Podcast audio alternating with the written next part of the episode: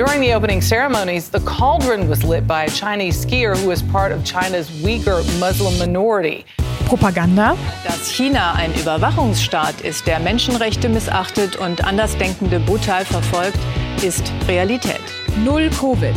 Also wir fahren vom Hotel hier immer mit den Shuttles zu, zu den Sportstätten. Aber durch das, dass ich nicht mit den äh, anderen Teamkollegen fahren darf, ähm, bekomme ich ein eigenes Shuttle.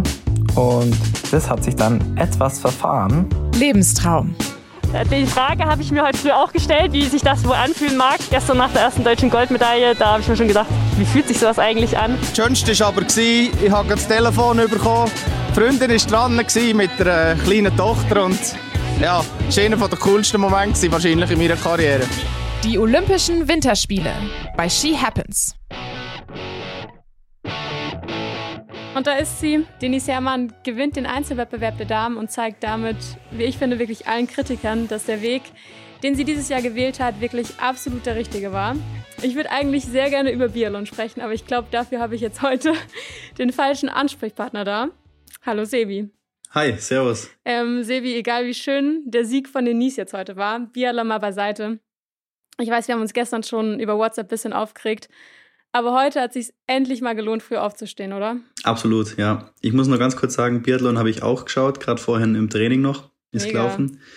War sehr, sehr cool, sehr, sehr spannend. Bin ich immer wieder vom Gerät schnell raus an die Glotze und habe es mir reinzogen und ja, ähm, absolut verdient, absolut cool. Aber lass uns mal über die Abfahrt sprechen. Bert Feutz, der Kugelblitz, ähm, gewinnt und schnappt sich damit seine allererste olympische Goldmedaille. Und ich muss sagen, irgendwie kann man sich es eigentlich fast nicht vorstellen, weil er ja jetzt wirklich viermal hintereinander die kleine Kristallkugel gewonnen hat in der Abfahrt.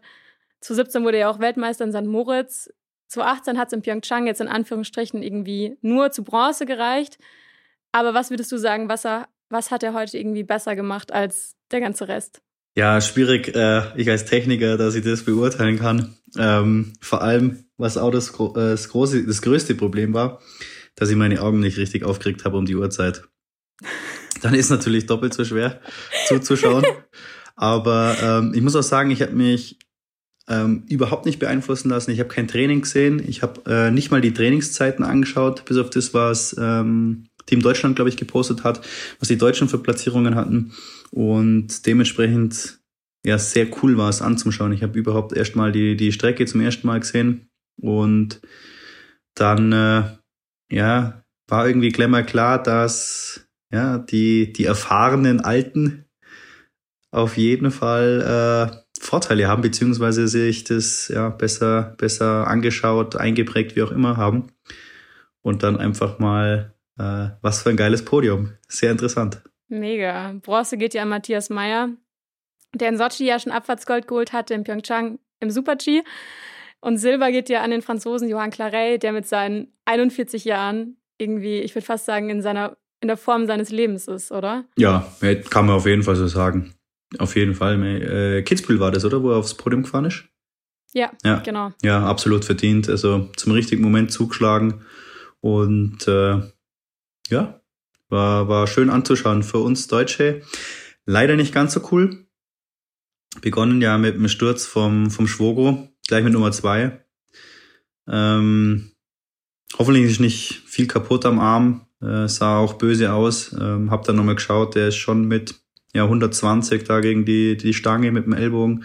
Kann auch leicht mal was gebrochen sein. Ich glaube, BR Wintersport hat gepostet, dass es nur geprellt ist. Ja, genau. Ich hoffe, dass es wirklich nur geprellt ist, weil er lag ziemlich lang da ja, und hatte auf jeden Fall sichtlich große Schmerzen. Und ja, der Meider Andi hat es dann eh im Interview gesagt, glaube ich, hat er sich ein bisschen den Schneid abkaufen lassen. Hier und da. Aber ja, andere Fahrer hatten auch enorme Probleme. Gleich oben am Start, da hat's ja ein Innerhofer auch gleich, äh, kostet ist am Tor vorbei. Einfach was nicht. Tempo war hoch. Wind, weiß ich jetzt nicht, wie, wie, wie viel der eine Rolle gespielt hat. Man hätte schon sagen können, dass oben ein bisschen auffällig war, dass dann die Zeiten so viel schneller geworden sind, dass die eventuell entweder Windstill oder Rückenwind hatten, aber sonst fand ich sehr, sehr schönes, sehr, sehr cooles und faires Rennen. Es gab, ich glaube, am Samstag war es, vorgestern gab es ja viele Diskussionen um diesen dritten Abfahrtstrainingslauf, der ja nach drei Läufern abgesagt worden ist wegen starken Windböen. Ähm, nur Alexander Almott Kilde, Matthias Meyer und Christoph Innerhofer durften ja runter und waren die glücklichen drei. Marco Odermatt hat sich ja danach öffentlich ziemlich aufgeregt, auch die FIS kritisiert und meint, er findet es unfair, wenn zwei Mitfavoriten eben noch eine dritte Fahrt bekommen. Über den Athletensprecher Johann Clarey habe ich gelesen, hat man ja dann noch versucht, mit der FIS irgendwie eine Lösung zu finden. Eine Option wäre gewesen, dass man eben ein Training mit Jacke und Skihose absolviert, mit deutlich geringerem Tempo, wo der Wind dann laut Odermatt nicht so das Problem gewesen wäre. Ähm, nach einigen Funksprüchen hat die FIS aber dann wohl die Geräte abgestellt und auch nicht mehr mit sich reden lassen. Was waren so deine ersten Gedanken, deine erste Reaktion, als du das gehört hast? Also ich habe das bei, glaube ich, in Instagram bei SRF gesehen, die Zusammenfassung von den, von den Interviews. Ja, habe ich auch gesehen. Dass der Odermatt ja sehr sauer war. Ich glaube, da muss man im Vorfeld noch wissen, dass, haben sie heute, glaube ich, auch im Fernsehen gesagt, dass er nicht ganz zufrieden war so mit Materialtests. Das hat nicht ganz hingehauen, da konnte er sich nicht so gut einstellen. Für das war er eh super schnell auch oben heute. Aber ich glaube, ähm, hier, hier, ähm, wie heißt der von der FIS nochmal, der, der, der, der Südtiroler? Waldner. Waldner, genau, danke, entschuldige, ich habe vergessen. Der hat ja dann eh gesagt, mein, sie mussten reagieren und wie so oft halt das im Skizirkus ist, es ist eine Freiluftsportart, da lässt sich dann ewig drüber diskutieren und ewig streiten. Wir waren nicht vor Ort, wir wissen nicht, wie schlimm oder stark der Wind war. Aber dann ein Training in, in langen Klamotten zu machen, meine, es ist, schon so, dass du dann die Strecke einfach ein bisschen besser in den Kopf reinbekommst, nochmal gefahren bist, einfach mehr Sicherheit bekommst, aber kannst du weder was vom Material sagen, äh, noch von der Kurssetzung groß, weil du halt einfach wirklich im Schnitt mit 20, 30 kmh weniger unterwegs bist. Und dann geht sich natürlich alles fein aus und alles super. Ich glaube, da, da hat sie nur aufgeregt, dass er, dass er sich selber ein bisschen den Stress gemacht hat mit, mit seinem Material vielleicht. Ähm, klar, dann das, das Rennen, Stress, äh, Druck natürlich, klar, äh, auf dem Odermatt.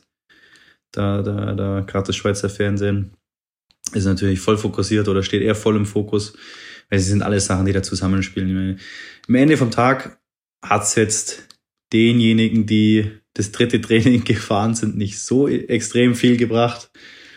Ähm, aber grundsätzlich auf jeden Fall ein Streitpunkt, aber kannst am Ende nie ändern. Was ich schon komisch fand, ist, dass er den Athleten den Funk abgedreht hat, ist schon wieder richtig Mega. asozial von der FIS, muss man einfach Mega. so sagen. ähm, ja, da muss man halt dann einfach offener und klarer äh, kommunizieren. Fertig aus. Das ist wieder einfach ja, typisch FIS, man muss so sagen. Ja, da hast du wirklich recht. Du hast jetzt vorhin schon die Deutschen angesprochen, für die es auch wieder nicht so gut lief. Robert Baumann wird als bester Deutscher 13. Andi Sander 17. und Peppi Ferstel 23. Ähm, Hattest du in den, in den letzten vergangenen Wochen, die ja jetzt auch nicht unbedingt so gut für die DSV-Herren liefen, mal irgendwie Kontakt zu denen? Ähm, nee, ich habe bloß einmal einen Schwogo gehört. Das war eh am, jetzt am Samstag, gestern, vorgestern. Vorgestern, weil äh, ich mit dem Schmiedmanu in Grasgern war. Äh, da haben wir bei den Skicrossern zugeschaut. Die hatten da Europacup, das ist nicht weit weg von uns. Und ja, da haben wir telefoniert, einfach, ja, eigentlich blödes Geschwätz bloß, wie sie drauf sind, äh, was abgeht, wie sie es finden vor Ort. Und das war's, aber ähm, diskret haben wir jetzt gar nichts besprochen. Und die Speedungs habe ich gar nicht mehr gesehen. Also die waren dann auch komplett abgeschirmt, nur zu Hause, niemand war im Kraftraum. Und da habe ich auch gar nichts gehört oder gesehen. Aber es gab ja bisher auch, ja. also so wie ich mitbekommen habe, hat sich eigentlich jeder nur positiv über, auch über die Strecke vor Ort geäußert, oder? Ja, also ich, von den Pistenbedingungen waren alle sehr, sehr überrascht, glaube ich, ähm, dass es das so gut hält und so fair dann ist. Für das, dass es ja wirklich hundertprozentiger Kunstschnee ist. Und ähm, ja, sehr aggressiv, haben sie alle gesagt. Das haben wir dann eben heute, glaube ich, auch bei den Damen im Riesensalon gesehen, äh, was zu massiven Stürzen geführt hat ähm, beziehungsweise einen massiven Sturz, was wir jetzt da gesehen haben, was Gott sei Dank dann auch nicht mehr in der Wiederholung kam. Da kann man nur gute Besserung wünschen an die Nina O'Brien. Und äh, ich glaube, Tessa Worley, das sah auch überhaupt nicht gesund aus. Die ist aber einfach mal weggelaufen. Ähm, ja, das Schnee ist sehr aggressiv. Ich glaube wahrscheinlich auch, weil es so kalt ist, logisch. Und Kunstschnee ist immer ein Tick aggressiver ja, viele Fahrerinnen haben auch gesagt, dass diese Piste mit dem trockenen, aggressiven Schnee einfach absolut keine Fehler verzeiht. Ähm, warum machen diese, diese Bedingungen das so schwer? Ja, es ist vom, es ist eigentlich eine reine Setup-Geschichte dann. Also du, du, es ist wahrscheinlich kompakt und hart genug, dass du den Grip brauchst über die ganze Lauflänge. Und dann darfst du, wenn du so eine scharfe Kante hast und die Bedingungen so trocken, kalt, stumpf sind, sagt man auch, ähm, musst dich halt von der Fahrweise anpassen. Wenn du jetzt mit viel Kraft und Gewalt fährst und einen Ski hindrückst, ähm, dann gräbt er sich halt schnell sehr tief ein in Schnee und das bremst einfach. Und das sind so Sachen. Und wenn man dann halt mal irgendwo ein Tor oder eine Kurve nicht auf Zug fährt, also auf Schnitt, sondern ein bisschen so anrutscht, dann bremst es extrem. Und dann äh, fehlen dir halt auf die nächsten zwei, drei, vier Tore, wenn du einmal so einen Rutscher drin hattest, einfach das Grundtempo. Und das ist im Riesenslalom auch genauso entscheidend wie im Speed-Bereich. Äh, Speed oder ja, natürlich nicht ganz so, aber ähm, die sind auch mit 60, 65 kmh unterwegs. Und wenn ihr dann über, über eine Strecke von 30, 40, 50 Metern zwei, drei, vier kmh fehlen, kriegst du halt voll eine auf den Latz und das hat man auch gesehen. In meinem ersten Durchgang ja schon die Top 30 relativ weit auseinander und dann kam die Emma, es hat es ja super gemacht, muss man auch sagen. Zweiter Durchgang, einige Plätze gut gemacht, richtig cool. Gerade weil sie so jung ist und dann auch als 30. die richtig lässig, einfach im zweiten Durchgang noch einen runterdrückt. Perfekt, sehr, sehr geil. Und dann kam irgendwann der Cut, dass dann gleich eine geführt hat mit 1,50 oder 1,60 Vorsprung. Die Franzose, Französin war das, glaube ich. Und dann auch äh, die Gut, Gut Berami ist ja von 8 auf 3.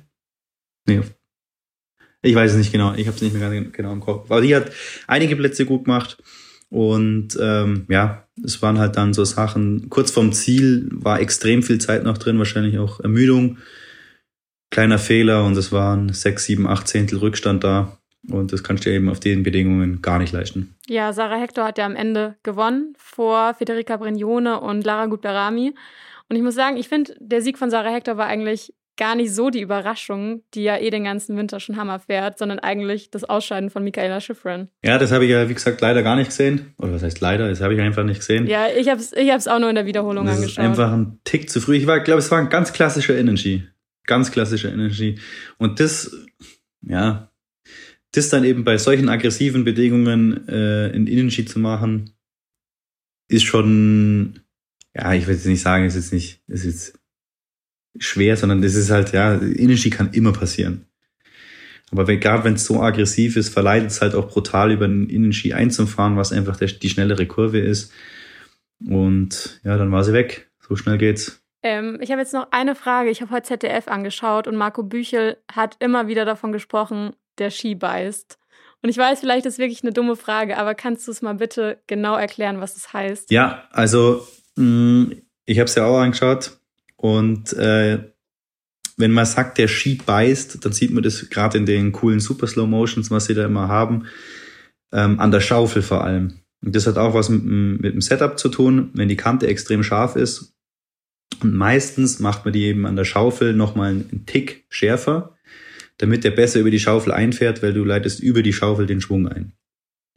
Und wenn du jetzt in der Kurve bist und vorne die Schaufel anfängt so zum Flattern und versucht, sich wieder in Schnee reinzugreifen oder graben, dann sagt man, der Ski beißt.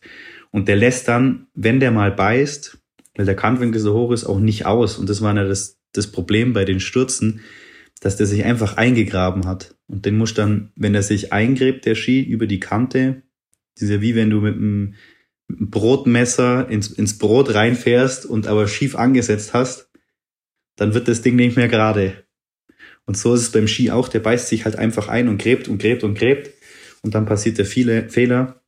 Und da muss man dann eben mit Gewalt oder Kraft versuchen, den Ski wieder aus dem Schnee rauszulupfen. Und ja, bei der, bei der Nina O'Brien, ähm, die hat es ja auch noch versucht. Der Ski ist ja weggefahren und da war dann die Geschwindigkeit und die Kräfte und die Hebel einfach zu hoch und äh, dementsprechend schlimm war dann der, der Sturz. Und ja, bei anderen war es dann so, hat sich der Schnee oder der Ski einge, eingegraben und dann hat es, haben sie sich den wieder rausgeholt und dann sind die so, hat sie so klopft, dann sind die so gespickt. Das ist natürlich dann auch wieder einfach ein Fehler und langsam und da war das Setup dann so entscheidend und auch die Fahrweise. Okay, ja gut, wieder was gelernt auf jeden Fall. Ähm, Sebi, ich sag danke. Wir hören uns sicherlich gerne. die nächsten Tage auch wieder. Auch sehr gerne. Und jetzt wollen wir aber noch zu einer ganz lustigen Story kommen. Ich denke, ihr habt es sicherlich alle mitbekommen. Du sicherlich auch. Vinci gilt hier als Kontaktperson und wird äh, momentan isoliert immer einzeln zum Training gefahren. Problem, sein ja. Fahrer hat ihn gestern nicht zur Schanze, sondern zum Snowboard gefahren. Absolut geil. Und Vinci hat mir eine Sp ja. Ja, ich wollte noch ganz kurz sagen, heute habe ich gesehen in der Instagram Story, ich glaube, ich hätte sein Fahrer um Viertel nach eins ja. oder zwei da sein sollen. Und eine Dreiviertelstunde später war immer noch niemand da.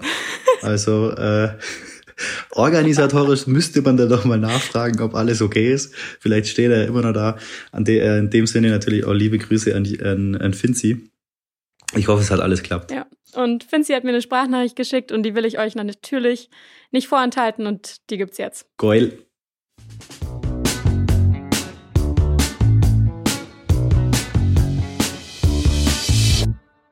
Ja, servus Leute. Ähm, ich erzähle euch nochmal von meinen zwei Chaos-Tagen hier. Also, wie ihr alle wissen, bin ich Close Contact. Das heißt, ich bin abgesondert von der Mannschaft und krieg mein Essen aufs Zimmer geliefert und darf auch nicht mit den anderen im Bus fahren, darf an der Schanze zum Beispiel auch nicht mit dem Lift fahren, sondern musste heute mit, einem, mit einem Shuttle hochfahren. Aber dazu später noch. Also ich fange erstmal an. Gestern war es so, dass ich äh, mein Shuttle, also wir fahren vom Hotel hier immer mit den Shuttles zur, zu den Sportstätten, aber durch das, dass ich nicht mit den äh, anderen Teamkollegen fahren darf, ähm, bekomme ich ein eigenes Shuttle und das hat sich dann etwas verfahren. Also ich habe das nicht gleich am Anfang gemerkt, sondern irgendwann so nach ja, nach 20 Minuten habe ich mich dann doch gefragt, also hier sind wir definitiv falsch, weil so weit ist es doch nicht zur Schanze. Und dann habe ich immer versucht, dem Fahrer das mitzuteilen, aber es ist natürlich nicht möglich. Ähm, ich habe kein Internet gehabt zum Übersetzen, der kann kein Englisch, kein Deutsch. Und ich habe immer gegen diese Scheibe, diese, diesen äh, Schutz geklopft, aber er hat es nicht richtig gecheckt. Und dann sind wir weitergefahren und dann irgendwann muss, sind wir in so eine Schleuse reingefahren. Dann musste ich nochmal musste ich aussteigen, Akkreditierung zeigen, nochmal kompletten Security-Check machen. Ich habe gar nicht mehr gewusst, was jetzt abgeht. Ich hatte ja kein Internet, also ich konnte auch niemanden schreiben oder niemanden anrufen. Und dann nach dem Check sind wir weitergefahren und weitergefahren auf der Autobahn. Ich dachte, also das kann einfach nicht stimmen. Dann habe ich mir irgendwann einen Datenpass gekauft, weil äh, ich musste ja den Leuten Bescheid sagen, wir haben eine Ansprechpartnerin vom DSV, die das mit den Shuttle regelt und die habe ich dann angerufen und äh, mit der das dann äh, versucht zu regeln, aber ja, hat auch nicht so richtig funktioniert, weil der Fahrer einfach es nicht checkt hat. Ähm, und dann wollte er mich rauslassen, irgendwo in, ich weiß es bis jetzt noch nicht genau, wo das war, ähm, an so einer Skipiste. Das muss, muss irgendwie in der Nähe vom Snowboard gewesen sein. Ich habe da ein paar Snowboarder gesehen. Und dann sind wir weitergefahren, äh, dann irgendwann hat er dann, glaube einen Anruf bekommen, dass er falsch ist und dass er mich zum Skispringen fahren muss. Und ich habe ihm dann auch im Übersetzer das eingeben, dass, er, dass ich zur Schanze muss, dass ich Training habe, weil es sonst knapp wird. Und dann war er eh schon so ein bisschen aggro und wusste nicht, was er jetzt tun soll. Und dann ist er, ja, ist er halt weitergefahren, wieder Vollgas zurückgefahren, den gleichen Weg und dann kurz vor der Schanze also man kann nicht direkt äh, unten an der Schanze ähm, hinfahren. Also der Athletenbereich ist ja oben am Turm der Schanze.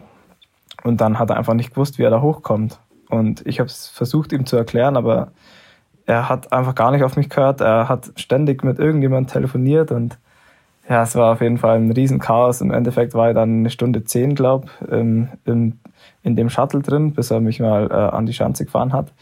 Also der hat einfach nicht gewusst, wo die Schanze ist. Der war da noch nie. Und das ist ja auch nicht optimal. Und generell ja, die, die, ganze, die ganze Situation hier von der Organisation ist schon äh, echt ziemlich miserabel. Da kommt man sich nicht vor, als wenn man bei Olympischen Spielen.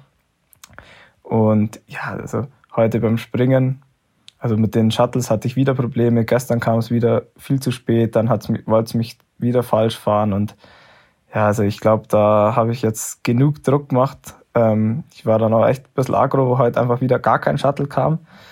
Und ja, ähm, ich glaube, da haben sie, da haben sie jetzt genug Druck von mir bekommen, dass sich da was vielleicht ändert und ja, das ist so schlecht organisiert. Ähm, die Wege werden so kurz vom Dorf zur Schanze, vom Hotel zur Schanze, zur Laufstrecke. Es wären Wege mit dem Auto, das sind fünf Minuten vielleicht. Und äh, ja, das ist einfach grottenschlecht organisiert. Und dann heute beim Springen war es so, dass man, also ich durfte nicht mit dem Lift hochfahren, was ja auch verständlich ist, Close Contact, bla bla bla, ist ja irgendwo okay. Aber das, ich musste dann mit einem Shuttle ähm, von unten vom Auslauf bis hochfahren zum Athletenbereich. Und das war dann so ein, so ein Reisebus, einfach für mich allein. So ein großer Reisebus, mit dem ich dann alleine hochgefahren bin.